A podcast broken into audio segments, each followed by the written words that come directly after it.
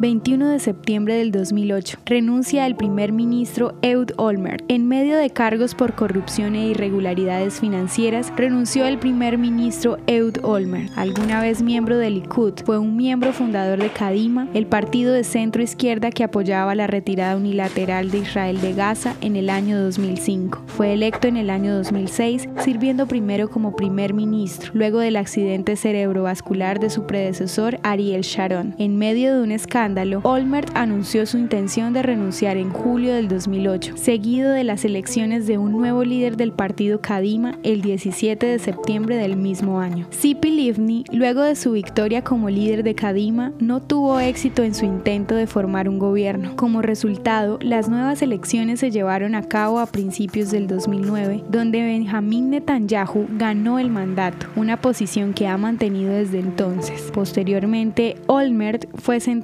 por cargos de corrupción y condenado a 19 meses en prisión. ¿Te gustaría recibir estos audios en tu WhatsApp? Compartimos nuevos episodios todos los días.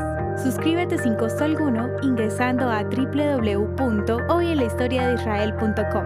Este proyecto es realizado por Philos Project. El contenido original de Hoy en la Historia de Israel fue provisto por el Centro para la Educación sobre Israel.